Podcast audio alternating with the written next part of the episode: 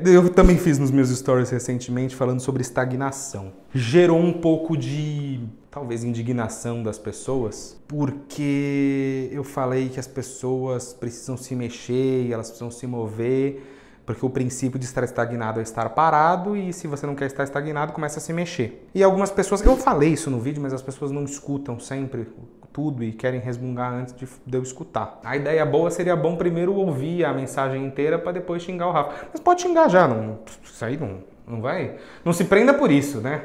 Só porque eu disse você vai fazer mesmo, então faz aí o que você quiser. Um ponto principal que eu coloquei é que eu sei, e é óbvio que eu sei disso, que muitas pessoas não se mexem pela falta de oportunidade. Mas eu também sei que tem muitas pessoas que têm oportunidade de se mexer e mesmo assim não se mexem. Existem muitas pessoas que teriam todo o aval de falar: "Ah, essa pessoa não conseguiu porque olha como é foi a vida dela".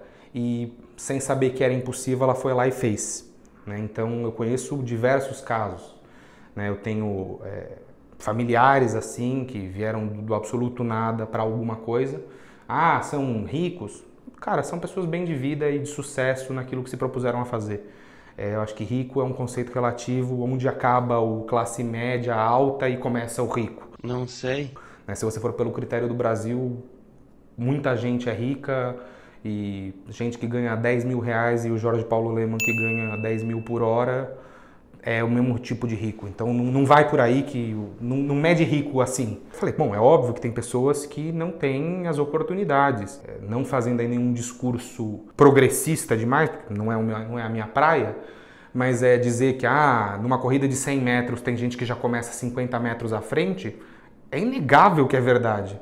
Mas eu conheço pessoas que ganharam a corrida de 100 metros estando a menos 100 metros. O cara teve que correr 200 e rolou para ele. Então, assim, não vamos tratar exceção como regra nem regra como exceção. Vou pegar o exemplo vai famoso, Rick Chester, vendedor de água. Tá dando palestra em Harvard. Qual era a perspectiva? Não é nenhum preconceito com o vendedor de água, longe de mim, mas qual a perspectiva que tem um vendedor de água?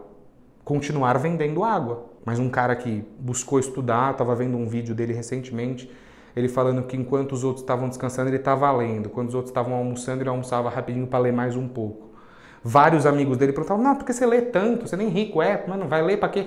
E, no entanto, ele conseguiu construir coisas, baseado num vídeo dele que viralizou, por conta dessas leituras. Ele conseguiu ser um cara muito mais comunicativo, um cara muito mais convincente naquilo que ele faz e na verdade que ele tem para passar para as pessoas, porque ele leu muito. Tempo que a pessoa perdeu para ir lá no comentário e escrever que eu estava falando bobagem, porque tem gente que não tem oportunidade, provavelmente essa pessoa vai alegar que não teve oportunidade também porque ela não teve tempo, mas ela foi lá e perdeu tempo comentando embaixo dizendo que uma coisa que nem é. Tipo, simplesmente eu falei, eu sei que tem pessoas que não têm oportunidade, eu não estou negando isso. Né? A gente mora no Brasil, eu não estou em nenhum momento negando que existem pessoas que passam por dificuldades sérias, graves e muitas eu nem posso imaginar como são.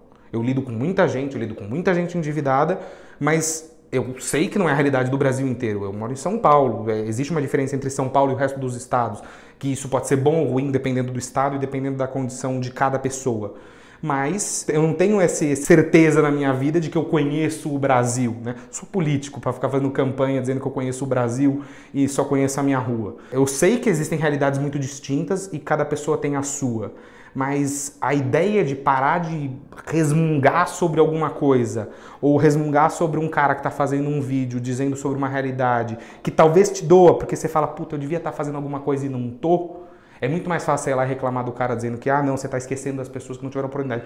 Mas você que tá aí deve ter tido e não fez nada. Por isso que você ficou puto, né? Não... Você não é tão bom assim, é um fracassado. É, coisas da vida, acontece. Você ficar meio, meio chateado comigo porque eu talvez disse que você estava meio encostado.